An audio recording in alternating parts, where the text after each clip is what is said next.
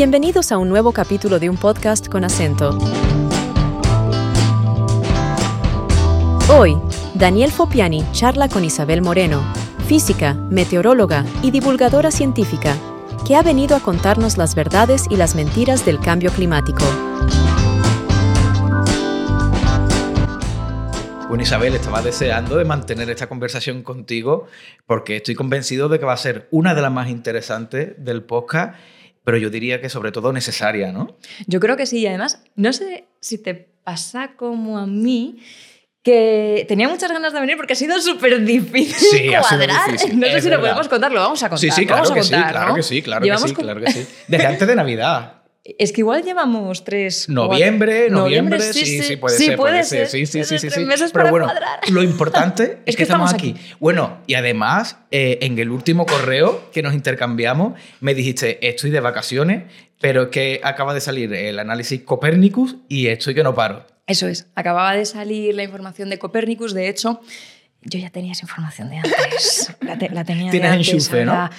Bueno, claro, no, no es que tenga enchufe, sino que quienes nos dedicamos a esto, al final, y, y estamos colaborando con determinadas agencias, como puede ser Copernicus de una forma u otra, recibimos la información antes, lo que se conoce como información embargada. Vale. A veces se envía a los medios de comunicación información que se va a publicar X día para que los medios vayan preparando esa información y que la saquen en ese momento. Si no, vaya, ¿cómo es posible que haya una rueda de prensa e inmediatamente todos los medios de comunicación tengan todos los datos que se ha dado, todas Ya. las gráficas? Claro. Es Claro. por eso, porque esa información se ha, se ha dado antes con ese fin, para que se vayan preparando los contenidos que luego se van a lanzar. Entonces yo me acuerdo que estaba una semana antes de irme de vacaciones y de repente nos llega esa información y dice, 2023, el año más cálido registrado hasta la fecha. Y digo, vale, no me sorprende.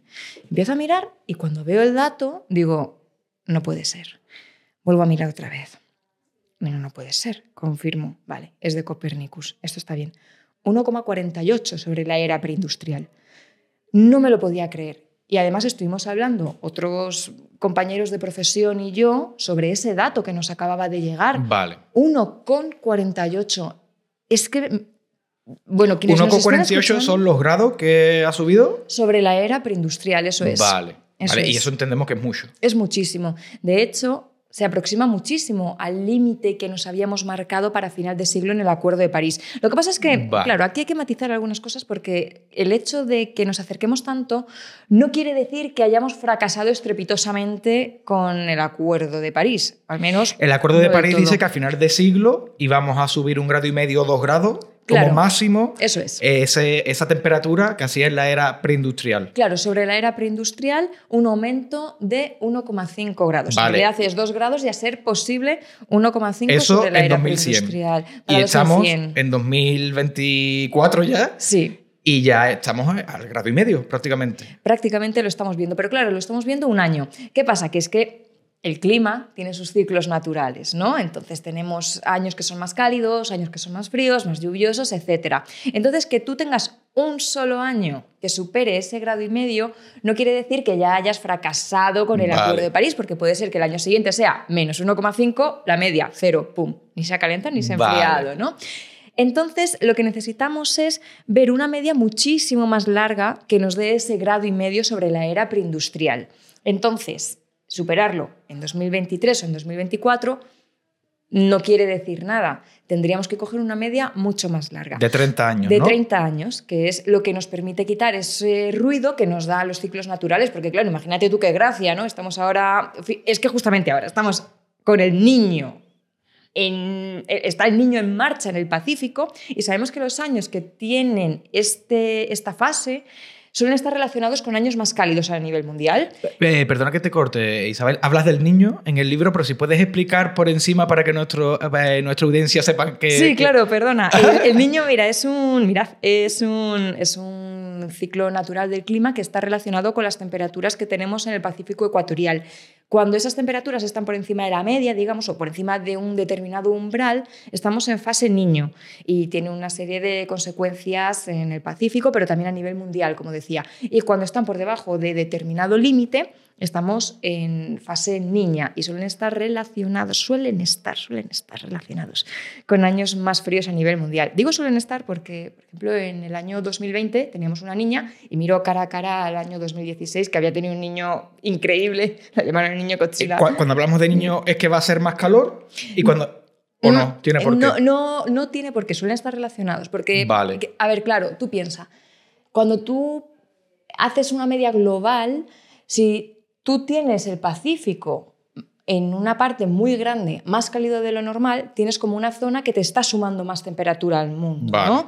Y luego además eso tiene como otras teleconexiones y termina haciendo que esos años sean normalmente más cálidos de lo normal. Pero vamos a volver a donde lo había dejado antes, porque os, os había dicho que podía ser perfectamente que 2023, que tenemos el niño y tal, pues justamente hayamos pillado un año cálido, una tendencia al calentamiento y demás. Pero es que resulta que ya tenemos herramientas que nos permiten ver cómo de cerca está ese grado y medio sobre la era preindustrial climático, es decir, esa, esa media climática, y está mucho más cerca de lo que creemos. ¿Cu- ¿Cuándo dirías tú que podría alcanzarse esa media climática? Ese punto medio. O sea, tú tienes una media de 30 años y decir, Sí. pues este es el punto medio en el que ese grado y medio se ha alcanzado. Eh, yo, yo pienso en la mitad, a los 15 años, o no tiene por qué. Claro, sí, a los 15 años, pero quiero Claro. decir, de, de los próximos años, tú dirías más o menos eso se alcanzaría en 2050, 2080, Bueno, no tengo ni tal, idea. ¿cuándo, No tengo ni idea, Isabel. ¿cuándo No. pensarías? Ah, Si tú me dices ahora que estamos por un grado y medio. Bueno, 1,48, ¿no? Uno con 48, claro, y venimos yo de una pienso tendencia... en dos décimas, pues al menos yo pienso, yo qué sé, en cinco años quizás. Uy, bueno, tú has sido un poquito pesimista en ¿Sí? realidad, pero está, está mucho más cerca de lo que creemos, un poquito más lejos de lo que has dicho tú. Vale. Pero, por ejemplo, eh, Copérnicus nos dice en un visor que tiene, en el que nos indica cómo de cerca está ese grado y medio climático, que ese punto medio de la media de 30 años se alcanzaría en noviembre de 2033, ahora Vale. mismo. Dato Vale. de... Estamos en enero En el de 24. 2000, claro, estamos en el 24, pero el, el último dato que tienes es de diciembre del 23. Vale. Con datos de diciembre de 2023, ese punto medio de la media climática de 30 años caería en noviembre del 33. Entonces, si echamos 15 años atrás, eh, claro, 2023 está dentro, 2024 Ya. está dentro. Es decir, Ya. climáticamente, de seguir la tendencia actual, ya estaríamos en ese límite que nos habíamos marcado para final de siglo. Para finales de siglo. Vale. Pero claro, todo esto es una tendencia de seguir con la tendencia actual, que podemos no seguir con la O tendencia sea, con la actual, tendencia actual te refieres la que llevamos. eh, de lanzar al aire el CO2 que estamos lanzando, de seguir aumentando eh, ese aumento de la temperatura. Claro. Eh, ¿Qué visión tienes tú sobre esto? ¿Tienes una visión pesimista, optimista? Yo soy pesimista. Bueno, a ver, claro, iba a decir pesimista, pero yo no puedo ser pesimista. Es que ¿Por no, qué no? no puedo por, por- Pero, porque eh, me dedico a hablar de esto. Pero bueno, eres física, eres Soy climatóloga, física, yo entiendo que tienes que ser objetiva al respecto. Vale, entonces sí. Yo mm, soy optimista moderada, entonces, voy a decir. Vale. Porque, a ver, te- por, por a lo que me dedico, que es a divulgar y, y a concienciar, tengo que ser optimista. Pero claro, como, como todas las personas en el mundo, tenemos momentos en los que somos más optimistas, que somos más pesimistas, y, y es normal. Y yo ahora mismo, con esa información de Copernicus sobre 2023 que se publicó hace relativamente poco, me sale ser un poco pesimista y más con este visor que he comentado que nos dice cómo de cerca estamos de ese grado y medio climático, que además, si, yo, yo os animo a que lo busquéis en internet. Eh, buscad eh, How close are we to 1.5, algo así. Bueno, pues ese visor te permite ver el cálculo mes a mes. Entonces, Vale. según te vas hacia atrás y empiezas a avanzar, ves que la fecha cada vez se adelanta más. De, de haber seguido con una tendencia igual que en 2020, seguramente lo hubiésemos alcanzado en torno a 2040 o 2050. Pero claro, sí, per- eh, 2020 no, perdón, eh, que el año 2000. Pero claro, si tú vas avanzando y ves que cada vez la, tenden- la fecha se acerca más, se acerca Sí. más, se acerca más, se acerca más, lo que estás viendo es que la tendencia no está yendo hacia abajo, sino que Ya. está yendo hacia arriba. Ya. Y claro, eso me hace ser optimista moderada. Pero aún así, el mensaje esperanzador que tenemos que lanzar siempre es que que suba la temperatura 1,6 grados no quiere decir que esté todo perdido. Vale.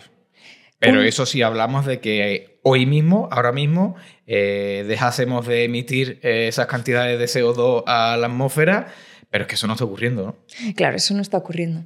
Y también tenemos que tener en cuenta que aunque eso no ocurra y aunque sea muy difícil quedarnos por debajo de ese grado y medio no quiere decir que tenemos que tirar todo por la borda, ¿no? Decir, bueno, pues ya hemos superado ese grado y medio, ya, pues, ¿para qué me voy a preocupar? no, si ya lo hemos perdido, pues, pues ya venga, adiós. Pues no, no, no, no, no. 1,6 va a ser mejor que 1,8. Eso está claro. 1,8 va a ser mejor que 2 grados y 2 grados va a ser mejor que 4, que 5, que 6. Entonces tenemos que quedarnos sobre todo con este mensaje, que tenemos que limitar la subida de temperaturas cuanto antes y a lo máximo que podamos. ¿Y qué conlleva realmente que el planeta se caliente un grado y medio en tan poco tiempo? muchísimo, muchísimo. Claro, pensamos en temperaturas y decimos, bueno, pues un grado y medio... No es tanto, ¿no? No es tanto, ¿no? Pero claro, tenemos que tener en cuenta que al final el planeta es una cosa enorme y el sistema climático es una cosa muy compleja en la que entran en juego cosas también muy grandes y que, suba un grado y medio la temperatura quiere decir que el planeta se, se está quedando con una cantidad de energía brutal. Al final, a nosotros nos llegan los rayos del sol, los rayos del sol juegan que sí con la superficie, con el hielo, con los mares y demás, hace, hace sus cosas los rayos en el sistema climático, pero si esto estuviese en equilibrio, tendríamos como, vale, lo que entra por lo que sale. Esto no se calienta, se mantiene con una temperatura estable. Me, gusta esto que estás contando porque yo cuando lo leí en el libro nunca había visto eh, el cambio climático de esta manera y la verdad que es totalmente lógico, ¿no? La energía del sol llega a la Tierra, rebota y lo normal en un sistema equilibrado es que esa energía pues vuelva a salir. Pero con el efecto invernadero no está ocurriendo eso, sino que la energía llega pero al rebotar hay una parte de ella que se queda con nosotros, ¿no? Claro, pero también, ojo, ojo, ojo, ojo, a ver, a ver cómo digo esto sin que se me malinterprete. Gracias al efecto invernadero, la temperatura de la Tierra es la que es y nos permite vivir en el planeta. ¿Cuál está siendo el problema? que estamos reteniendo demasiada energía y estamos aumentando muchísimo la temperatura del planeta a un ritmo que no somos capaces de soportar y para lo que no somos capaces de adaptarnos. No solamente nuestra civilización, sino los ecosistemas, la fauna, la vegetación y un larguísimo etcétera. Este es el, problema que tenemos, el, ritmo al que se está produciendo y lo que está conllevando esto en todo nuestro planeta y en nuestra sociedad en particular. Sí, bueno, antes eh, comentaba de hecho que pues, para nosotros un grado, un grado y medio no parece mucho, pero hay ecosistemas enteros, animales, que también eh, hablas de ello en el libro, que eh, se trasladan o se van a otros lugares, una especie de mariposa a lo mejor que está a una altitud en la montaña y a lo mejor sube unos metros, pero eso es un cambio brutal porque para empezar las plantas y las flores no pueden hacer eso, por ejemplo. Claro, no lo hacen al mismo ritmo. Entonces estamos observando esto, esto está ocurriendo ya, porque muchas veces pensamos, no, esto ocurrirá en el futuro, esto nuestros hijos, nuestros nietos, pues no, no, no, no, no, esto se lleva viendo ya bastante tiempo y ya se ha observado que tenemos determinados animales, determinada fauna que está subiendo hacia zonas más elevadas en las montañas, buscando temperaturas que antes se registraban en zonas más bajas, pero claro, como la temperatura según subes en la montaña va siendo más baja, pues están subiendo. También se está observando ese desplazamiento hacia zonas más al norte del, planeta, ¿no? Y también, y, viceversa, en el polo sur, más hacia el sur, ¿no? Se están, se están desplazando la fauna hacia zonas polares. Más frías. Claro, hacia zonas más frías. Pero la vegetación no tiene esa facilidad para, para, desplazarse, no está yendo al mismo ritmo. Entonces, al final se están desacoplando esos ciclos. Pero al igual que has puesto el ejemplo de los animales y la vegetación a nivel de desplazamiento físico, yo te voy a hablar también del desplazamiento temporal, porque es posible que los ciclos, por ejemplo, de las aves, cuando ponen los huevos, etcétera, o las migraciones que también están cambiando, no coincidan con los ciclos en los que las plantas están en reproducción, en los que está brotando. o sea que también estamos viendo un desajuste en esos ciclos. Claro. Este es el verdadero problema de que esto esté yendo tan rápido, que no se pueden adaptar todos los sistemas a la vez. Claro. Habrá quien se pueda adaptar, pero la gran mayoría de los seres no van a poder adaptarse. O, por ejemplo, También hablábamos de un grado y medio, parece que no es mucho, pero para algunos seres lo es muchísimo. Los corales. Los corales. Los corales están formados por un esqueleto que es blanco y luego tienen otros seres que viven con ellos y son los que les dan esos colores tan maravillosos, ¿no? Bueno, pues esos seres cuando sube un poquito la temperatura dicen, "Uy, yo aquí no estoy a gusto, yo me voy" y dejan al coral blanco.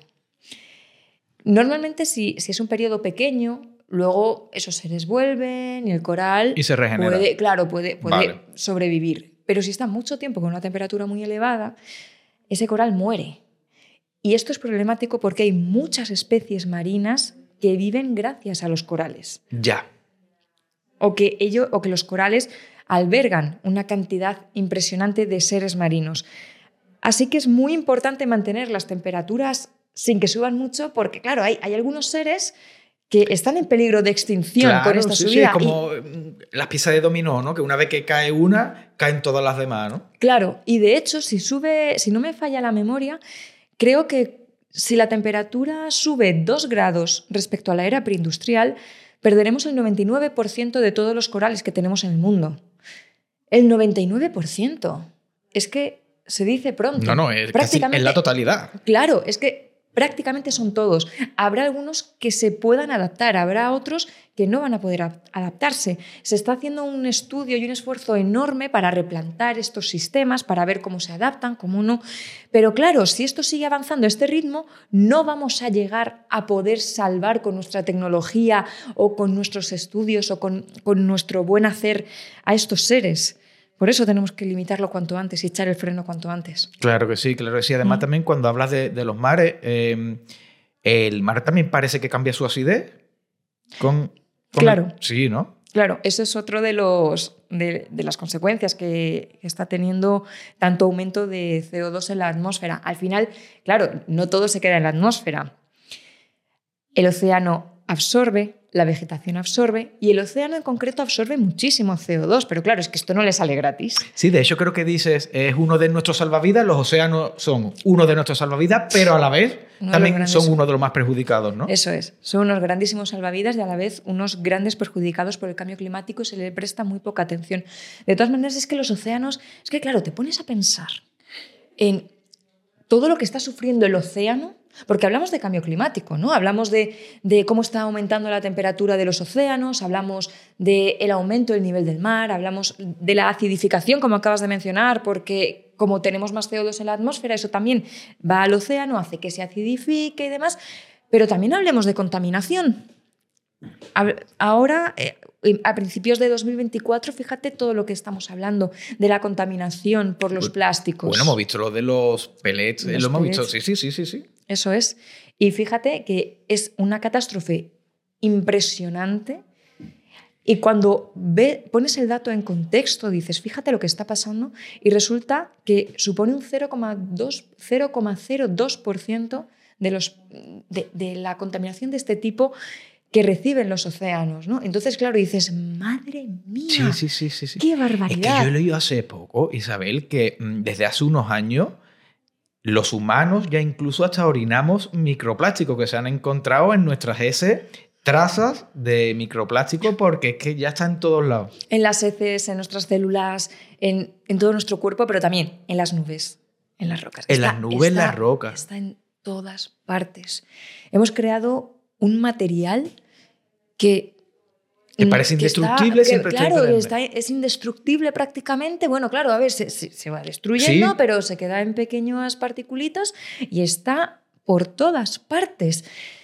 Claro, esto, cuando muchas veces cuando hablamos de, de cambio climático, muchas, muchas personas nos hablan también de los plásticos y realmente, como ves, son problemas diferentes, porque el plástico sería un problema ambiental, estaríamos hablando de esa contaminación, pero no estaríamos hablando de un aumento de temperaturas. Vale, Entonces, vale. esto también para, para mm, como una, una Sí, se está, se está ensuciando el planeta, pero eso no está ayudando a que el planeta se caliente más rápido. Claro, eso es. Eso es, estamos ensuciando el planeta. Por ejemplo, eh, es que mm, al final el planeta está, está enfrentándose a un montón de crisis a la vez. De hecho, ya hay quien habla, incluso yo intento hablar de la crisis global, porque se pone mucho el foco en el cambio climático, pero también tenemos que tener en cuenta que tenemos una crisis ambiental con la contaminación y demás, tenemos una crisis de biodiversidad porque estamos perdiendo muchísimas especies del reino animal, muchísimas especies vegetales, en fin, tenemos una, crisis de biodiversidad muy grande y no se le presta tanta atención como al cambio climático. Yo en mi caso, claro, soy física, estoy especializada en meteorología, en clima, entonces evidentemente hablo más de cambio climático, que es de lo que sé, pero claro, no puedo centrarme únicamente en el cambio climático como el único problema que tenemos a nivel mundial, porque no lo es. Y luego, claro, si ya hablamos de crisis humanitarias, pues apaga y vámonos, ¿no? Hablamos de que los plásticos, en este caso, no están ayudando a que aumente la temperatura del planeta. ¿Y cuáles son? Bueno, a ver, claro, si empezamos a analizar, sí, seguramente, seguramente esté contribuyendo en determinada medida, pero no es la causa principal ni muchísimo La, la causa principal entendemos que es el CO2, pero también hablamos de metano y otros gases de efecto invernadero. Y también eh, me parece que una de las grandes causas del metano es la gran cantidad de reses que, bueno, el gran consumo de carne que tiene la humanidad que obliga a que haya muchas granjas de animales que produzcan e-, esa carne. Has abierto un melón. Pues por eso, a, eso venimos, a eso venimos, a eso venimos, a eso venimos. Para que nos entienda nuestra audiencia, eh, los pedos de, de, las vacas, de las reses... son, los eructos. Ah, los, eructos, los pedos son los eructos, sí, sí. Ah, sí, pues yo me que eran los pedos. Pues son, los, son los eructos. Ah, los eructos, vale, vale. Pues eh, sueltan metano y eso pues va a la atmósfera. Y también me parece que incluso, yo que sé, que una tonelada de metano causa mucho más eh, efecto invernadero que una tonelada de CO2, o sea, que todavía es peor, ¿no? Que el CO2. El metano tiene una capacidad de calentamiento muy superior a la del CO2, pero el metano dura menos en la atmósfera que el CO2. Vale. Por eso prestamos mucha más atención al CO2 que al metano porque aunque tenga una capacidad de calentamiento mucho mayor, aguanta menos tiempo y luego además en proporción tenemos muchísimo menos metano que CO2 en la atmósfera. Vale. Entonces, hay que prestar atención al metano, por supuesto, y, por supuesto que tenemos que prestar atención al metano, porque además un aumento de la temperatura también va a hacer que se libere más metano, por ejemplo, del permafrost, de esta zona que tenemos congelada en regiones polares, ¿no? ¿Y este cómo, suelo que tenemos. ¿Cómo se libera metano de ahí? Porque está capturado en, el, hielo. Ah, vale, vale, y en La, y en la, y en la, tierra. Entonces, está en burbujitas. De hecho, os invito a que lo busquéis en internet como clatratos. Lo buscáis, clatratos, y vais a ver que además las imágenes son muy bonitas, ¿eh? porque ves ahí el metano encapsulado. Ah, y es, es, o sea, es, bonito de ver, es una imagen estética. O sea, que el, el, deshielo ya de por sí también lanza más metano a la atmósfera. Claro, el calentamiento del permafrost, el deshielo del permafrost, ayuda a que se libere metano. Y eso también hace que suban más las temperaturas, que se deshiele más, o sea, al final es un ciclo de retroalimentación que llamamos positiva porque hace que el, calentamiento vaya a más. Pero como ves, mira, me has caqueado del melón que has abierto. No, no, te vas a caquear, y voy a, que lo sepa. no te vas a caquear. Porque ahora también, bueno, que, que, yo lo veo como algo positivo porque yo, eh, mi generación, pues se creó consumiendo carne en todos los platos. Y es verdad que parece que hay una corriente ahora un poquito más moderna donde se aboga Quizá no por el veganismo absoluto, que hay mucha gente que sí lo hace, pero porque cada vez en los platos haya menos carne. Entonces yo te pregunto a ti, ¿esto realmente ayuda a que el cambio climático vaya, además de por salud, que está demostrado también. Eso es. Además que por salud, eso es, lo primero. No, lo si, somos, si somos egoístas, absolutamente, primero tenemos que mirar por nuestra salud, por nosotros, pero luego también el tener menos reses, el obligar a la empresa, a la industria cárnica, a tener menos cabeza de ganado, de alguna manera también estamos ayudando a que el cambio climático pues, sea un poco más lento. Has dicho que por tema egoísta pensemos en nuestra salud. También podríamos abrir el melón de que el cambio climático también es una cuestión de salud pública Y, cuánta gente se muere y más. Pero vamos a volver, gente no lo ve. no, esto la gente no lo ve. No, claro. La gente es que se están muriendo esta especie animal. Bueno, yo estoy en mi casa, me pongo a dar y eso a la gente no, no le toca. Ya, pero si yo te digo que ahora tienes más probabilidades de contraer dengue que hace 20 años. Hombre, claro, ah, ah eso sí. ahí ya, ¿Y, eso por qué? Porque, claro, como las temperaturas están aumentando en la península y en general el, clima está cambiando en la península, de repente empezamos a tener especies de mosquitos que son potencialmente peligrosas, como es el mosquito tigre. ¿Qué pasa con el mosquito, con, los mosquitos? Pues mira, eh, el caso del, del mosquito tigre y el dengue. Tú ponte que yo vengo de, hacer un viaje y vengo infectada de dengue. Vale. me pica un mosquito y ese mosquito se infecta. Ahora que ese mosquito está infectado, si te pica a ti, te puede contagiar también de dengue. Claro, si yo no tengo dengue, ese mosquito pues no le va a contagiar. Pero pongámonos que ese mosquito ya está contagiado y dices, ¿en qué le influye? la temperatura al, mosquito este. Pues como están aumentando las temperaturas, este mosquito tiene más posibilidades de reproducirse. Es decir, que hay más posibilidades de que haya un mosquito que me pique a ti, a mí, y luego te pique a ti. Y luego, por otro lado, el hecho de tener un aumento de temperaturas también hace que el, lo voy a llamar bichito con, con permiso de, los biólogos y, las, y, todas las personas que se dedican a esto, pero digamos que el bichito que, que, que tiene después el, el, mosquito se va a reproducir con muchísima más facilidad. Vale, por la temperatura. claro, porque, se, porque va, va, a ser más fácil que se, que se reproduzca con temperaturas más elevadas. Entonces, claro, a ver, hasta cierto punto, porque si tienes temperaturas de 50 grados, pues te vas a cargar a los mosquitos, pero también te vas a cargar a, a, la humanidad prácticamente. ¿no? Pero, vamos, o sea, eh, me, estás entendiendo, sí, ¿no? Sí, sí, sí, Que eh, también se reproduce más el bichito que hace que tú te contagies. Entonces es mucho más fácil que tú puedas llegar a contraer esa enfermedad. Entonces tienes más cantidad de mosquitos y más riesgo de contagiarte. Pero es más, tienes más cantidad de mosquitos durante más tiempo en el año. Porque ahora, como las temperaturas son mucho más suaves durante gran parte del año, el mosquito no desaparece en periodos en los que tendría que desaparecer con muchas comillas, como por ejemplo, ¿qué, qué ha pasado este invierno 2023-2024 en el Mediterráneo? Es que hemos estado viendo unas temperaturas asombrosas. Claro, ahí bueno, de hecho también hablas de los ciclones, que en el Mediterráneo no solía haber ciclones, o por lo menos por la zona europea, y parece que cada vez se están acercando más. Tipo de estructuras tropicales, eso es. Porque, claro, al final, para que tú tengas un, sistema como un huracán, un ciclón tropical, ¿no? Eh, al final necesitas una, como unas características en, la atmósfera. En nuestras latitudes, esas características no permiten que, o no permitían que los huracanes se mantuviesen como tal.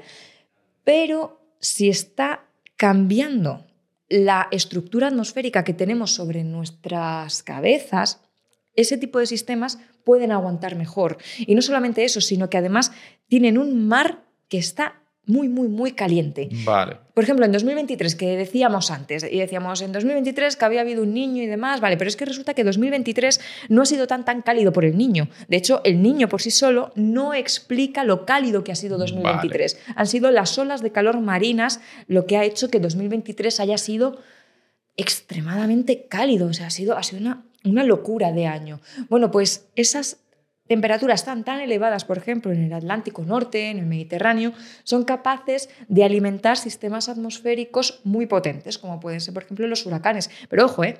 también borrascas o danas o cualquier otro sistema que sea capaz de hacer llover. Así que fíjate cómo estamos hablando de un montón de cosas que a priori no tienen que ver con la temperatura en sí, pero sí tiene que ver, está relacionado, claro, que sí, claro, que sí. Claro. Igual que también me pareció entender que es algo que yo tampoco sabía, y es que, claro, la atmósfera tiene una capacidad de retención de vapor de agua y al estar más, más caliente la atmósfera, tiene mayor capacidad de retención de agua. es decir, podríamos pensar de primera que llueve menos. Y es una realidad que estamos viendo con nuestros propios ojos que cada vez llueve menos. Pero claro, en el momento en el que bajan las temperaturas, suelta tanta agua que tiene acumulada que es cuando vienen pues esta, esta lluvia tan fuerte que tenemos. Claro, eso es. Al final, con las precipitaciones, con las sequías y demás, tenemos que tener en cuenta dos cosas. En primer lugar, lo que has comentado tú, que una atmósfera más cálida es una atmósfera con capacidad de retener más vapor de agua. Entonces, en caso de hacer bajar la temperatura porque tengamos un sistema, tengamos una mezcla de masas de aire que haga que, que precipite o lo que sea, vamos a tener precipitaciones más abundantes, pero al mismo tiempo tendremos también sequías más intensas y más prolongadas porque la atmósfera mantiene ese vapor de agua ahí sin condensarlo y sin soltarlo. Pero por otro lado, tenemos que tener en cuenta que un planeta más cálido también es un planeta que, o mejor dicho, un sistema climático que se va a comportar de una forma distinta. Entonces, los sistemas que a lo mejor nos solían visitar, pues nos dejan de visitar tanto, porque a lo mejor el anticiclón, el, famoso anticiclón de las Azores, se hace más grande y termina engulléndonos durante más tiempo. Entonces nos llegan menos las borrascas. O puede pasar que el aire frío que está confinado en el polo, que tendría que estar confinado en el polo, de repente se desparrama y empiezan a llegar oleadas de aire frío de repente a la península y de repente empezamos a tener episodios más fríos o episodios más lluviosos. Entonces, esa combinación de qué pasa con la termodinámica de la atmósfera, con esto de que la atmósfera sea más cálida y tal, y qué pasa con la dinámica de la atmósfera, qué pasa con esos esos caminos por los que las borrascas suelen circular, por los que los anticiclones suelen estar, hasta dónde suelen llegar, cómo de potentes suelen ser y demás, la combinación de esos dos factores será lo que nos termine dando el clima que tengamos en los diferentes puntos del mundo. ¿Y en la península hacia dónde vamos? Pues parece que el desierto del Sáhara tiende a expandirse hacia la zona mediterránea. Entonces, la zona mediterránea en la que está Portugal, España, el sur de Francia, Italia, etcétera, terminará siendo una parte, digamos, del Sáhara, tomando muchas licencias para decir esto, pero, pero que tenderá a ser una zona más Desértica. seca. Más seca. Sí, sí, sí, sí, sí. Algo que también me sorprendió es que eh, cuando hablas de que los incendios también pueden permanecer con vida como bajo tierra, eh, debido precisamente a esta, eh, a esta alta temperatura. Los incendios zombies. Pero yo eso no lo sabía. Que no eso sabía era así. de los incendios O sea, zombies. Sí, hay sí, un sí. incendio, parece que está apagado, pero no. Pero debajo no de tierra sigue estando y a lo mejor dentro de un mes o dos meses vuelve a resurgir. O al año siguiente. Es lo que pasa mía. en las, zonas, en las zonas polares. Antes hablábamos del permafrost, con ese suelo congelado, que claro, tú ahí son zonas de muy difícil acceso, son zonas frías. Entonces, pues puede pasar que tú en verano tengas una tormenta, caiga un rayo y se forme un incendio. Vale, ese, ese rayo va a penetrar en el suelo y también va a quemar parte del suelo. Bah, De forma, si, en en un ciclo normal, cuando llegue el otoño, cuando llegue el invierno, se congela el suelo, entonces ese fuego que ha quedado por ahí latente se apagaría. Pero si tú no llegas a congelar ese, ese fuego, ese, ese suelo, perdón, ese fuego no lo vas a, no lo vas a, no lo vas a apagar. Entonces se mantiene por ahí, te, te- te puede ir viajando por esos suelos, y al cabo de un año, de repente ves un foco caliente y dices, pero bueno, pero ¿y esto? ya. Y claro, era el incendio del año pasado. Madre mía. Y, claro, mía. esto es un problema porque son incendios muy difíciles de apagar. Claro, Siberia, Ya. ¿Quién Es- allí? claro, es muy difícil. Además, es un terreno muy complicado. uf, es, es un tema muy, muy complicado, fíjate. Mm. Y esos incendios liberan mucha cantidad también de gases de efecto invernadero a la atmósfera. Y imagino que también lo he mencionado en el libro. Claro, sí, lo menciono, lo menciono. Que al igual que se quedan ahí los incendios zombies, lo que está pasando con ese deshielo que tenemos del permafrost es que están volviendo enfermedades que, han- que- que ya no estaban, ¿no? Como el antrax. Como el antrax. De hecho, hay, una, hay una, un caso real de que se habían enterrado unos animales que habían estado enfermos de, de antrax, se había congelado el suelo y, y habían permanecido ahí los animales con esa enfermedad dentro. Y cuando se descongeló ese suelo en medio de una ola de calor, también resucitó el bichito, otra vez con, con permiso de, Sí, sí, sí, claro que de las personas que se dedican a esto, ¿no? Pues resucita el bichito y, y vuelve. Entonces, claro, todas estas cosas eh, dan, dan miedo, ¿no? Y, Claro fíjate, sí. eh, hemos hablado de Antrax, salud. Sí, sí, Salud. sí, sí, sí, sí, sí, sí. Sí, pero la gente siempre ve estas cosas muy lejos. Y además de ello, antes comentaba también, antes de, comenzar a grabar, que cuando, no todo el mundo, evidentemente, para un determinado sector de la sociedad se le habla o se le plantea sobre el cambio climático, eh, tiene una predisposición a, negarlo rotundamente. Eh, hace, hace poco yo hablaba de eso, digo, en invierno cada vez hace más calor, echo de menos el frío, echo de menos la lluvia. Y todavía hay gente que dice, pues yo recuerdo que esto siempre ha sido así, que en Navidad siempre ha hecho calor.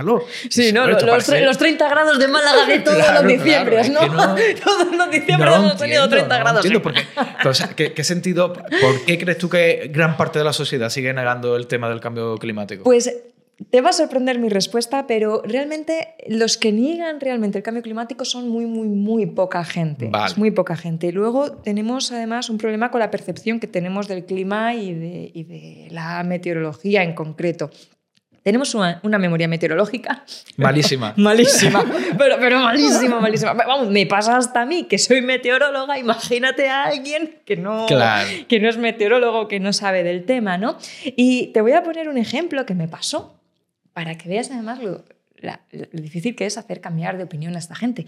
Fue hace mm, verano de 2022 eh, que estábamos en medio de una ola de calor asombrosa y, hubo una persona que dijo en las redes sociales que ella recuerda haber pasado muchísimo más calor cuando era joven y que recordaba un día concreto que había hecho mucho, mucho, mucho calor y que incluso se había desmayado la gente en, su, en un evento que había tenido. Entonces yo cogí y busqué el dato de la temperatura que hizo en el lugar que esta persona decía en el día que indicaba. Y efectivamente estaba muy lejos de la temperatura que teníamos en ese momento. Y así se lo hice saber. Eh, eh, bueno, em, tu memoria te está engañando. Yo no niego que pasases muchísimo calor, que seguramente pasases muchísimo calor y que hubiera gente que se desmayase por una insolación, por, por lo que sea. Pero la temperatura ahí era de tanto, que es que creo que era como 7 grados o así menos de diferencia. De diferencia. De diferencia. O sea, era una, además era una, una cantidad muy grande. Y claro, me decía, no, no, no, no, no, no, no.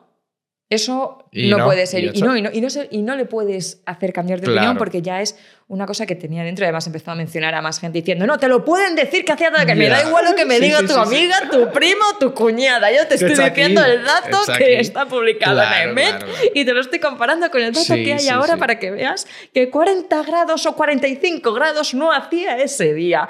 ¿No?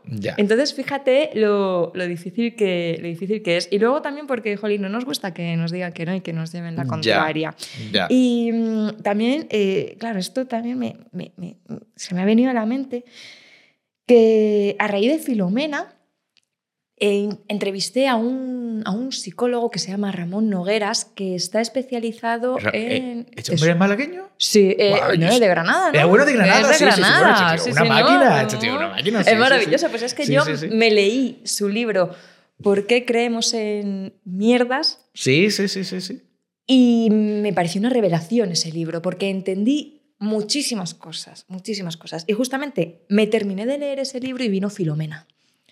Y claro, vi una de repente una oleada de negación, incluso en medios de comunicación llegamos a ver debates de, pero vamos a ver, si el planeta se está calentando, ¿por qué tenemos medio metro de nieve en Madrid y no podemos salir a la calle? Hombre, pues espera, que te explico que esto no niega el cambio climático y tal, no sé qué, pero más allá de esa negación, me encontré con negación del tipo, bueno, pero es que siempre ha nevado, ahora es noticia que nieve en invierno. No, no es noticia que nieve en invierno, la noticia es que ha caído medio metro de nieve en el interior peninsular y tenemos registros de esto de principios del siglo XX, o sea, que, que, realmente era algo completamente No es normal, no es común. Claro, o incluso el día de antes yo recuerdo estar paseando con, una. Estaba, paseando con, gente y una persona me dijo: eh, ¿Cómo va a nevar tanto? Si mira, mira el, cielo que hay. O siempre dicen que va a nevar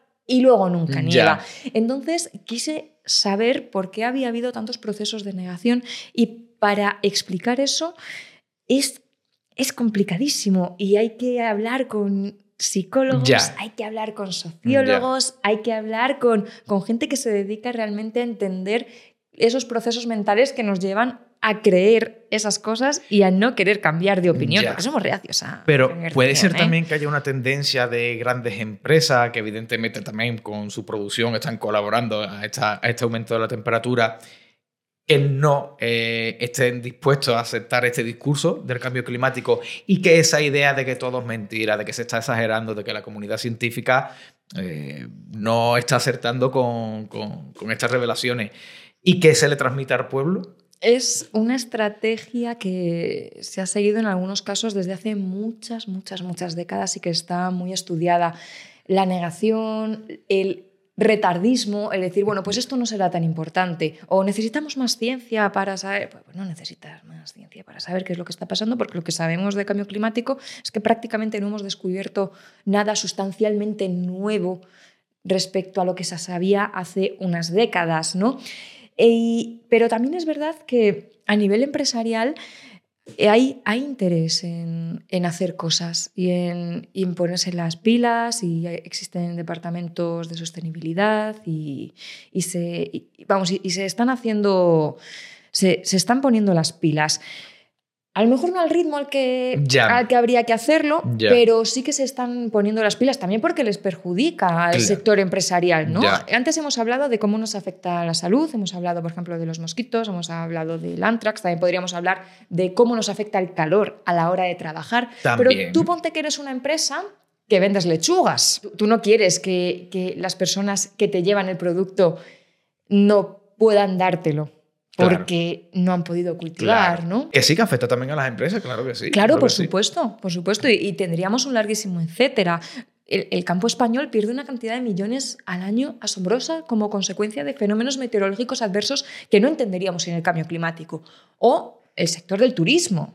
El sector del turismo También, también vale. está, Vale. está afectándose. Ya. Fíjate, por ejemplo, yo os invito a que, a, a que veáis cómo está cambiando en España, en España, en España, cómo nos organizamos las vacaciones de verano. Yo la mayor parte de gente que conozco está intentando ir a sitios relativamente fríos o que Ya. son, claro, Ya. y también hay estudios que nos dicen cómo va a cambiar esa movilidad, cómo va a cambiar el turismo según suban las temperaturas mundiales y cómo vaya cambiando el clima, cómo va a preferir la gente viajar a un sitio o a otro, porque en algunos sitios va a ser muy incómodo estar. ¿Y qué soluciones reales hay ahora mismo sobre la mesa?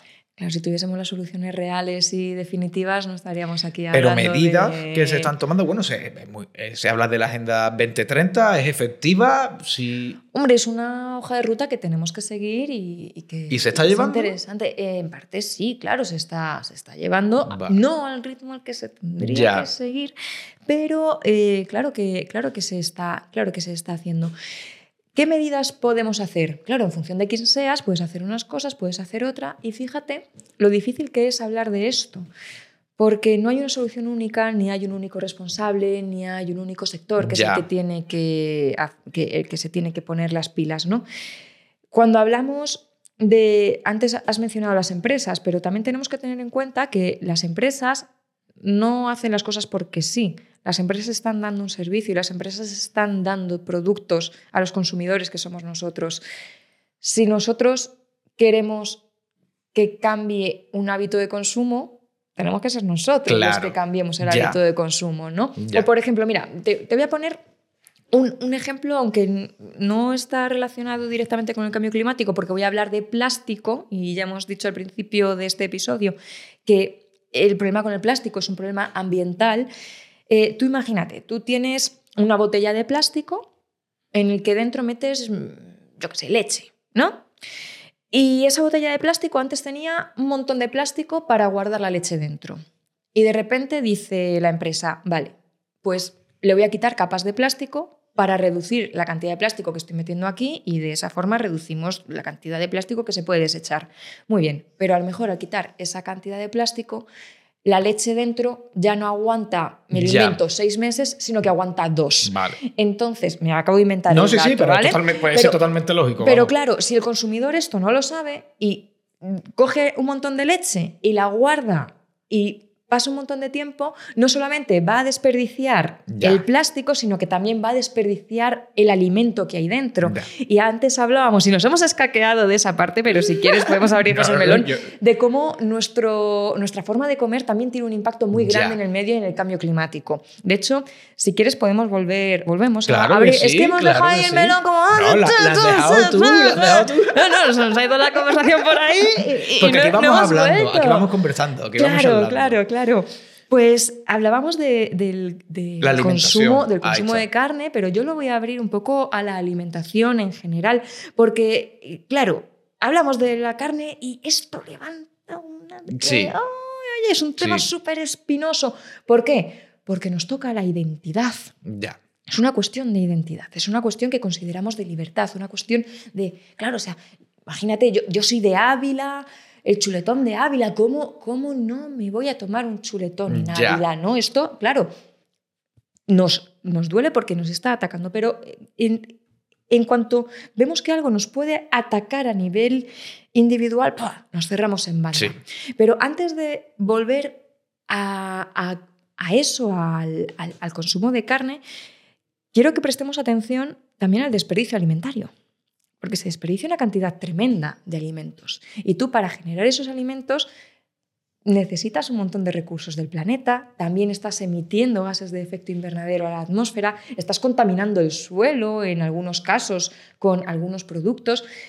En otros se está deforestando algunas zonas de selva, algunas zonas de bosque, para poner plantaciones que después a lo mejor le damos a los animales. Ya, ¿no? Que es claro. el problema que tenemos con la soja. Claro. El problema que hay con la soja, porque hay- se, se- se ve mucho este mensaje de que la soja y tal. Y, y claro, gran parte de esa soja no va para consumo humano, va para consumo de animales. Evidentemente, alimentar a una vaca cuesta muchísimo más que alimentar a un humano. Pero claro, no es lo mismo estar deforestando para alimentar unas vacas que están en otra parte del mundo y que luego van a viajar a otra parte del mundo a que te lo comas, alimentar unas vacas con la hierba que tenemos en nuestro suelo, con los recursos que tenemos en nuestro territorio y luego comérnosla ahí mismo. Ya. Entonces, fíjate que en ese caso se pone en valor, digamos, la ganadería tradicional. Claro, el IPCC, cuando sacó aquel informe que... El IPCC, Uf, si no me equivoco, es como. eh, Claro que- Es de la ONU, ¿no? Y se encarga de estudiar todos los Ah, artículos que se publican sobre el cambio climático, ¿o no? ¡Qué bien! Te lo has preparado un montón. Hombre, pero Sí, tú sí, te claro, crees, te lo has preparado un montón. O sea, Y- que muchas veces nos pensamos, claro, es que esta gente pues, hablan de cambio climático. No es que hablen solo la comunidad científica, es que hay un organismo, Hay un organismo encargado de que pertenece a la ONU Eso que es. se lee los artículos y dice, bueno, vale, vamos a ver lo que es verdad, lo que es mentira, lo que puede ser cierto, lo que no tanto. Claro, claro, eso es, porque si tú tienes una persona que te está diciendo, el planeta se está calentando, pues dices, "Bueno, pues una persona. Pero Claro. tienes muchas personas que te dicen, el planeta se está calentando y otros que dicen, no, se está enfriando, eh, claro, hay que, hay que ver qué es lo que pasa. Y el, el- el IPCC, que se creó en 1988, eh, pu- eh, 1988 se crea el IPCC. Claro, nace de esa necesidad de ver realmente qué está diciendo la ciencia sobre el- ese cambio en el clima. Entonces lo que hace el IPCC, que es eh, un grupo de, un grupo de científicos que al final se, se dedica a evaluar los informes y los estudios que hay. No crea estudios, mira los que Exacto, hay. Mira los que hay y dice, vale, pues lo que se está diciendo en la ciencia ahora mismo es esto. Hay este grado de acuerdo, este otro grado de acuerdo, y luego además el IPCC no es una especie de órgano que diga, está pasando... pa-". No, no, no, es que tú miras los informes y en todos los informes vas a ver que al lado de, al lado de cada dato, al lado de cada, de cada frase que dicen, aparece un margen de error, aparece Vale. un margen de incertidumbre que te dice cómo, cómo, cómo de fiable es ese dato que te están dando, ¿no? O sea, que es que encima ellos no están aquí sentando cátedra, no, no, no te dicen esto es... eh, muy, muy probable, esto es poco probable, eh, tenemos una confianza media, eh, luego tiene el eh, virtually certain, que, que es básicamente, esto, está seguro, pero te ponen ahí como un 99% por si acaso. por si acaso. Pero claro, cuando ves virtually certain es... Es que sí, es que, va a ocurrir y el dato es, objetivo. eso, eso, es lo que es, eso es lo que es y ya está. Em, pues eso, el IPCC tiene un, informe especial sobre usos de suelo y cuando publicaron ese informe, claro, eh, se mostró que el sector alimentario es un sector que juega un papel muy importante en las emisiones de gases de efecto invernadero a nivel mundial. Claro, si tú empiezas a atomizar todo y dices, no, esto es poco, pero no, no, no, claro, si tenemos en cuenta todo, el sector en general, te encuentras que al final termina siendo entre un 25 o un 30% de las emisiones a nivel mundial correspondientes al sector alimentario.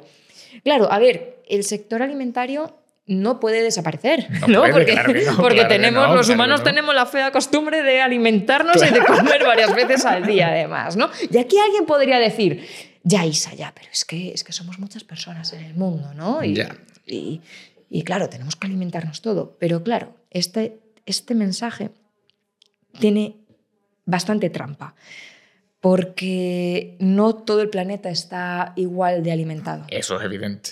Tenemos Eso es evidente. una crisis humanitaria, tenemos crisis de hambre en algunas partes del mundo, por lo que esa comida no está igual repartida. Eso es evidente. ¿Vale? Pero Volviendo otra vez a, donde lo habíamos dejado, habíamos hablado del desperdicio alimentario, porque claro, o sea, se desperdicia en torno al un tercio de los alimentos que se producen. Madre mía. Claro, y yo te estoy diciendo, claro, pero en torno al 25% de las emisiones a nivel mundial corresponden al sector alimentario. Y fíjate, el gran porcentaje de eso que, desperdicio? que, directamente estás haciendo y a la basura, ¿no? Estás generándolo para, para nada. Y luego Claro, el sector de la carne es uno de los que se llevan un porcentaje más grande de todo ese pastel, ¿no? Y es lo que nos está diciendo la ciencia. No lo estamos diciendo las personas porque queramos. Claro, claro. o sea, ¿qué, interés voy a tener yo Exacto, con, sí, con que tú comas menos carne? No, no, o sea, es, es, lo que nos están diciendo los datos. Pero efectivamente es un tema muy espinoso y que con el que nos sentimos atacados. Por eso tenemos que tener mucho cuidado cuando hacemos este tipo de divulgación y, hablar desde, desde también la humildad. eso sí, pero bueno, yo lo que no entiendo es cómo la gente puede dudar de la comunidad científica. Yo llevo suscrito a la revista National Geographic desde hace tres o cuatro años, que siempre está un poco a la vanguardia de, de, todos los descubrimientos científicos y demás, y en todos los números siempre hay un artículo que está relacionado con el cambio climático. De hecho, en el último eh, publican un artículo, diría que del mes de diciembre, donde se habla y se comenta sobre que en algunos países eh, ya se, consumían insectos, pero que es algo que parece que va un poco eh, sonando cada vez más, ¿no? Sí. Eso, ah, sí, se lo decimos a la gente, esto, totalmente de acuerdo, eh, perdón, en desacuerdo y entran en locura. Claro. Cuando, por ejemplo, en Cádiz se comen caracoles y se comen cabrillas. claro, pero porque es un tema, volvemos, de identidad. Ya. Es un tema con el que nosotros nos sentimos en un grupo. Es que yo, por ejemplo, y, lo digo con toda la humildad, a mí me cuesta verme a mí misma comiendo insectos. Me, me, cuesta, ¿no? Digo, a veces digo, bueno, me gustaría probar insectos porque hay algunos países donde se come y tal, pero, Exacto. pero no, no, porque hay, algo, hay, algo, claro de nuestra sociedad, de nuestra cultura. Pero de, cultura. claro, Es, es, una cuestión cultural, es una, una cuestión de, de sociedad y, y, además que cuando lo estamos relacionando con el clima, claro, tú directamente cuando tú ves un chuletón aquí delante o cuando tú ves insectos, tú no estás viendo el clima, Tú estás viendo otras cosas. Claro. Y dices, yo, yo voy a dejar de, comer, de comer tanta carne y, y, no voy a ver ese, ese, cambio en el clima al final, ¿no? De, forma, de, forma, de forma inmediata. porque además no, no, lo vas a ver así de forma inmediata. Claro. Ah, porque de hecho, si a día de hoy parásemos eh, de emitir tanto CO2, por ejemplo, a la atmósfera, eh, ¿los cambios serían inmediatos? Entendemos que no. No. De hecho, hay algunas cosas que ya son irreversibles.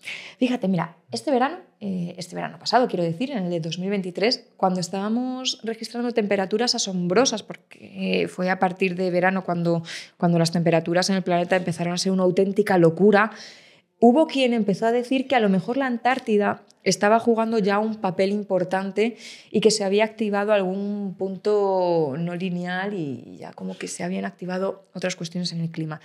¿Pero a qué te refieres de la Antártida? Como que... Claro, hay, hay algunas partes del, planeta sí. que están en riesgo en función de cuánto suba la temperatura y que colapsarían y no podríamos volver a tenerlas así. Vale. Tú imagínate, a ver cómo, cómo lo puedo decir. Tú imagínate una escalera, ¿vale? Y tenemos una escalera hacia abajo y ponemos una canica. Esta canica yo la puedo mover en, el escalón, ¿no? De un lado para otro. Y la puedo acercar mucho al borde. Vale. Si la acerco mucho al borde, a lo mejor la puedo volver a llevar hacia atrás. Pero puede ser que me pase de llevarla al borde y ¡pum! Se me caiga al escalón de abajo. Estamos en otro nivel. Por sí sola esa canica no va a volver a subir. Entonces va a estar moviéndose igual hacia un lado, hacia otro en el escalón de abajo, pero está en un estado diferente al que estaba cuando estaba en el escalón de arriba, ¿no? Vale, pues superar algunos puntos de no retorno haría que el clima pasase a otro estado diferente porque entrarían en juego algunas interacciones que hay entre sí son lo que llamamos los puntos de no retorno, y los tipping points, que se dice en inglés y a veces directamente eh, cuando lo escribimos en, castellano directamente ponemos también tipping points. Bueno, pues, eh, ¿qué ocurre? Que nosotros ahora mismo si dejásemos de emitir hoy, tal cual, todavía nos quedaríamos sin superar muchos puntos de no retorno de esos. Pero ¿qué ocurre? Que el clima tiene una inercia tan brutal que las temperaturas no bajarían de forma sustancial durante los próximos años. Es decir, lo que estamos viendo ahora es lo mejor que vamos a ver durante los próximos años. Por eso tenemos que tomar medidas. Lo que estamos viendo ahora son los efectos de hace 5, 10. Eso es. Mira, hace, un, hace unos días eh, un divulgador al que yo admiro muchísimo por cómo habla de cambio climático, que es Andreu Escribá, y además creo que en el libro también le menciono en alguna parte porque me, gusta cómo habla de cambio climático, ponía el siguiente ejemplo. Si tú tienes un bloque de hielo y lo pones dentro de una habitación a 21 grados, ese bloque de hielo no se derrite inmediatamente. Tienes que esperar un tiempo, ¿no? Pues algo así es lo que pasa con el clima. Tú al final estás viendo los efectos de lo que se ha emitido antes. Entonces, si tú parases ahora mismo, las temperaturas no van a cambiar demasiado en los próximos años.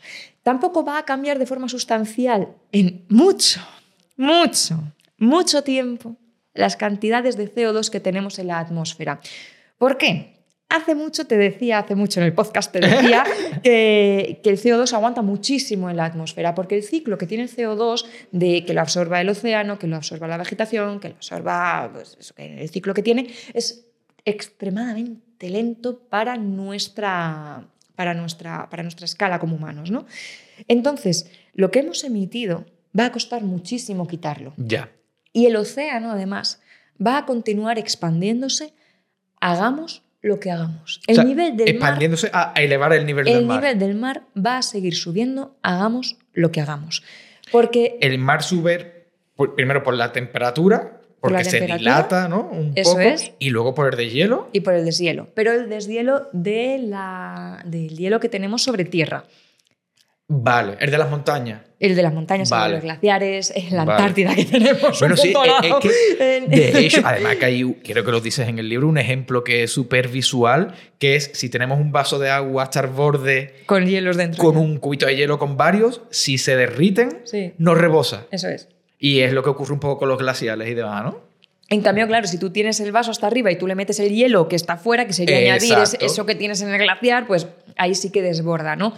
Pero claro, al final también perder hielo eh, de la zona del Ártico, por ejemplo, que es donde tenemos ese hielo que está flotando sobre el mar, también ayuda a que suba más el nivel del mar de forma indirecta, porque claro, eh, de repente eh, ese hielo que actuaba como un espejo, ya no lo tienes, tienes una zona que es muy oscura y eso ayuda a que el océano capte más energía. Entonces eso también hace que suba más la temperatura y que se dilate más por ese motivo, ¿no? Pero ¿qué ocurre? Que el océano tiene la mayor parte de la energía que ha absorbido en la capa más superficial, digamos en los primeros 700 metros. Como el océano tiene sus ciclos, tiene también sus corrientes y su... e, Es, es- esa, esa zona cálida también se va a empezar a mover. Y a medida que se mueva y ese calor se vaya trasladando a zonas que son más frías, van a empezar a dilatarse esas zonas frías. Vale.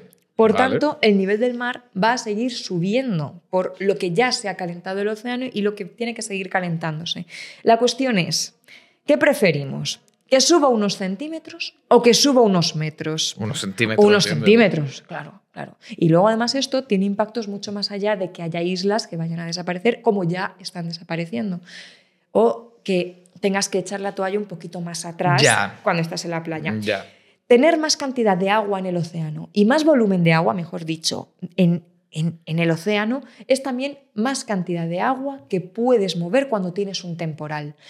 Puedes hacer olas que lleguen más adentro de- en el litoral, puedes generar temporales mucho más potentes y esto son daños que también vamos a sufrir a nivel económico. Claro, ¿no? Porque si tú tienes una casa o un negocio o un paseo marítimo que cada poco tiempo está siendo destruido por los temporales que azotan a esa zona del mundo, pues a lo mejor te planteas irte de ahí. Ya.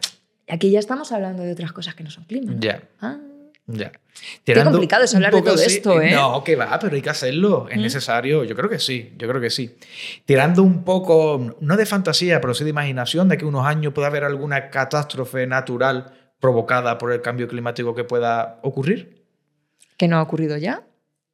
Vale, bueno, si hablamos un poco de estos ciclones, de lo que estamos hablando, de las danas y demás. ¿Y Pero hablo, de hablo de algo más allá, de alguna catástrofe un poco más peligrosa o más drástica. Claro, tú estás pensando a lo mejor en algo tipo el día de mañana. Sí, ¿no? bueno, vale, película. exacto, sí, vale, vale, vale, vale. Es muy Claro, es difícil, que- ¿no? No se claro, va a dar no, eso, claro, ¿no? es que, es que eso, eso no, no ocurre así. De hecho, yo a esa película le tengo, le tengo bastante manía, la verdad, no me, no me gusta mucho. Porque la- no, no es fiel a la realidad. Claro, porque no es nada fiel a la realidad, porque en ese caso estamos, estamos pensando en el clima como en el cambio climático como si fuese una especie de asesino en el Ya. que de repente mm, eh, cuando superas, ah, pues hemos superado un grado y medio en la época preindustrial, ¡ah, parece Una cambio ola. climático y tal, en forma de ola, en forma de... Y no, no, no, no, no, esto no funciona así. Esto va, iba a decir poco a poco, pero como ves va bastante más rápido de lo que mm, podremos pensar en un primer momento, pero esto no aparece como de repente una catástrofe brutal. Pero aún así, fíjate, ya las estamos teniendo. De hecho, hay, hay, hay una página web que se llama eh, World Weather Attribution, creo que, creo que si no me falla la memoria, en la que muestra eh, fenómenos meteorológicos adversos que no podríamos entender sin el cambio climático detrás. Vale. O, por ejemplo, las riadas que hemos tenido este año, por ejemplo, en algunas zonas del Mediterráneo, no serían entendibles si, en- si el Mediterráneo no hubiese estado ardiendo como estaba este año.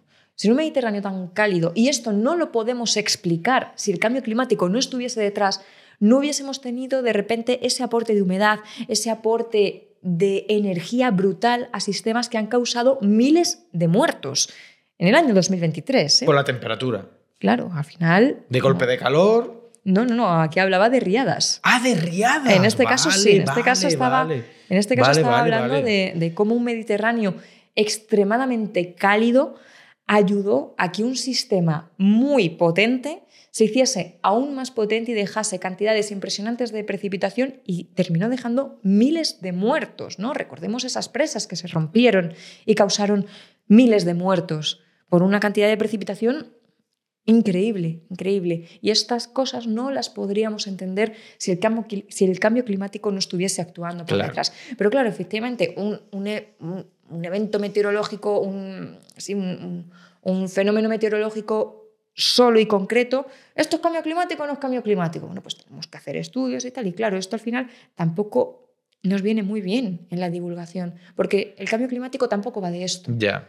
va de muchas más cosas, va de tendencias, va de que en España cada vez las temperaturas son más elevadas, estamos viendo que llueve raro, ¿no? Que tenemos ¿Menos? periodos ¿Llueve menos? llueve menos, Llueve menos. y cuando llueve llueve, Llueve fuerte. llueve Claro. regular, ¿no? Y, Claro. y- y claro, todo esto son catástrofes que ya estamos viendo. Claro que sí, claro que sí. Bueno, antes de, ir despidiéndote, tengo aquí una pregunta que te tenía que hacer sí o sí. Yo sé que te puede sorprender, pero va a es mañana. Es algo, es algo que, mm, que, está tan de moda que es que te tengo que preguntar. Eh, a lo largo de tu trayectoria, con lo que has estudiado, cómo has estudiado el planeta, cómo lo entiendes, ¿hay alguna posibilidad de que esa corriente de terraplanismo pueda tener un ápice de veracidad? No. No, no, vale, pues no, ya está. no, no, Me quedo más tranquilo. Me quedo más tranquilo. que no, sé, bueno, hablamos antes de, negacionismo, pero es que hay toda una corriente ahora. Hay una corriente. Que es una locura, ¿eh? Pero, eh, ¿sabes lo que pasa con, esa, con ese sector?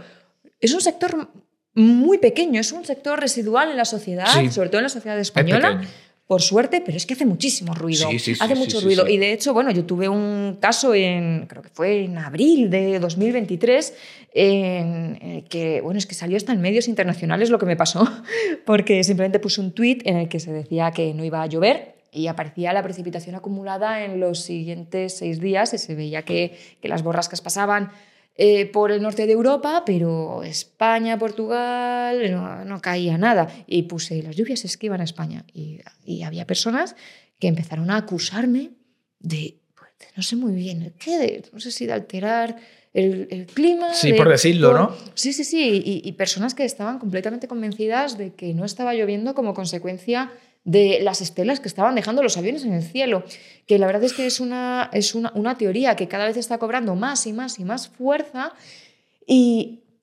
y, y, realmente no tiene ningún fundamento científico, no tiene, no tiene, ninguno. También te digo una cosa, ojalá se pudiese alterar el clima así, porque si fuese así de fácil, si fuese así de fácil, no estaríamos hablando de una emergencia de la sequía en, Cataluña, por ejemplo, ¿no?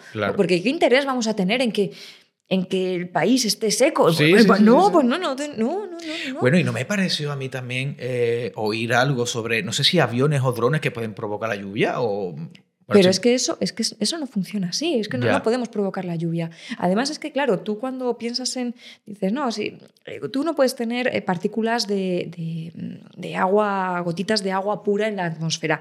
Necesitas lo que se conoce como núcleos de condensación en los que se condense el vapor alrededor o se quede en forma de hielo, ¿vale? O sea, que tú tienes como un, núcleo y luego la gota se forma alrededor de ese núcleo. Em, vale, Claro, tú puedes decir, vale, pues si yo pongo muchos núcleos de condensación de ese tipo, puedo hacer que llueva.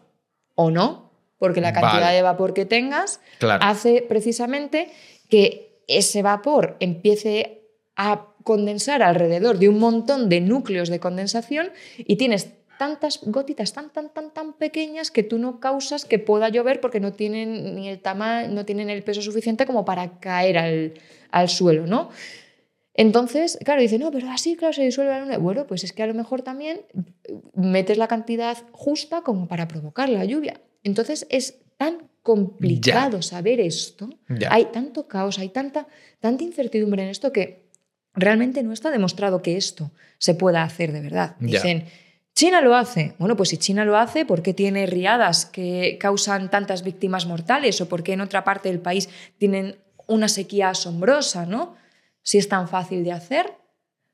Y además que, claro, si yo quiero fumigar o quiero tener algún tipo de efecto en superficie, como dicen algunas personas, ¿por qué voy a emitir partículas a 10 kilómetros de altura o a 12 kilómetros de altura? Si además, según subes en la vertical de la atmósfera, el viento puede soplar en diferentes, en diferentes direcciones. ¿no? te voy a lanzar aquí, ¿dónde va a caer? No sé si va a caer en Granada, si va a caer en Santander o va a caer encima de Madrid. No lo puedo saber. Claro.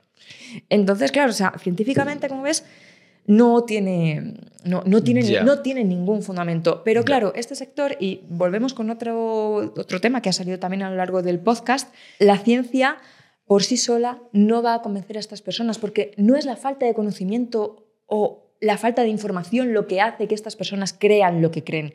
Son cuestiones que tienen que ver con la identidad, son cuestiones que tienen que ver con otros aspectos que lamentablemente yo no sé explicar y que necesitamos que haya un sociólogo, un psicólogo similar que nos Yo creo que la economía siempre está detrás de todo, pero bueno, no lo sé. Fíjate, yo creo que, eh, bueno, en algunos casos puede estar, pero en otros no. En otros no, porque tampoco cuando tú, cuando hablas con algunas personas que creen este tipo de cuestiones, eh, tampoco ves que haya realmente un, Un interés interés, económico. económico. No, no, no, son otras cosas. Y, y para eso hay que, hay que hablar con, con Ramón. Que, que Ramón lo explica. Bueno, yo, ay, yo estoy encantado de que venga Ramón. ¿Tú tienes el contacto de Ramón? Yo le hablo Yo sí. pa- Ah, pues ya, Sí, pues sí, sí, invitar. bueno, la verdad es que, mira, to- Claro, casi todos los podcasts que visito, casi todos los sitios en los que me hacen estas preguntas, siempre le recomiendo a él porque me- es que me gusta mucho cómo lo explica y cómo. Y cómo Pues lo hablamos, claro que lo- sí. Sí, no, yo he visto sí, varios sí, sí. podcasts donde él da su discurso, a mí me encanta también, y además Sí, andaluz, así que Y para maravilloso. entenderlo, y es que además sabe muchísimo del Sí. tema. Es una Sí, sí, sí. persona, claro, como para no. es- Y, y- y sin tapujo también, y habla como él quiere, y dice lo que le apetece y lo Sí, que. yo soy un poquito más polite. No, yo soy no, un poquito bueno. más. Mira, ya hemos cebado, es es que hay que escucharle a este señor. ¿eh? Sí, sí, sí, es una maravilla, es una maravilla.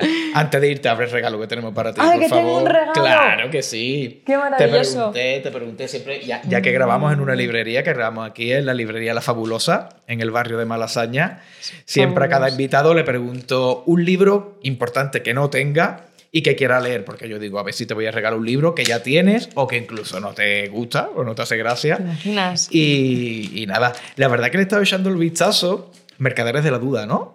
¿Era? Sí. Sí, ahí está. Y parece que cuenta la historia de, mm, precisamente, de unos científicos que o que negaron o que disfrazaron un poco el cambio climático por, Intereses. por intereses, ¿no? Sí. Y tenía muchas ganas de, de leerlo, porque además ahora es que es bueno, es que la, la admiro, la admiro muchísimo.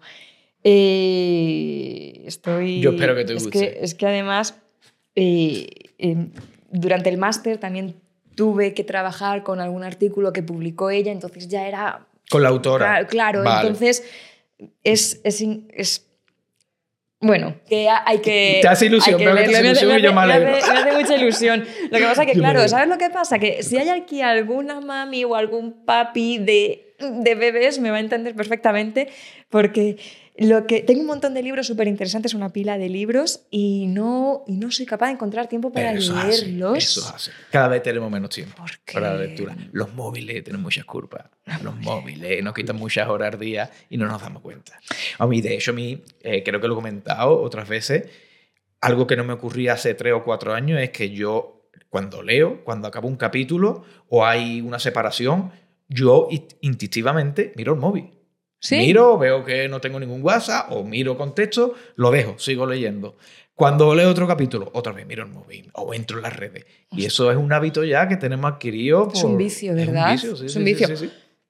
Podríamos haber abierto el melón también de cómo contaminan y cómo emiten las redes Buah. sociales, porque claro, dices, dice, yo dejo las cosas en la nube y la nube como si fuese una nube, ¿no? Vale. Y realmente las nubes son unos edificios que están conectados a la red continuamente con electricidad, además con sistemas de refrigeración, porque eso se recalienta. O sea que realmente cada vez que enviamos un email, cada vez que generamos una imagen con inteligencia artificial, cada vez que hacemos cualquier cosa en Internet o que dejamos un archivo en la nube porque ah, lo guardo en la nube, eso es también un recurso y una energía que estamos emitiendo. Yo nunca, Para- había, nunca me había habías- parado a pensar en eso. Pues mira, una cosa que puedes hacer es vaciar tu bandeja de entrada de... No, como a ser mi bandeja de entrada, a mí me entran ar, al día 20 o 30 Mira, correos. yo cuando, cuando, cuando me enteré de esto, hace unos años, y me puse a vaciar bandejas de entrada de mi cuenta, que además yo tengo una cuenta de hace, de- a lo mejor con 11 años, ¿eh? Entonces, claro, tenía cosas de niñas de 11 años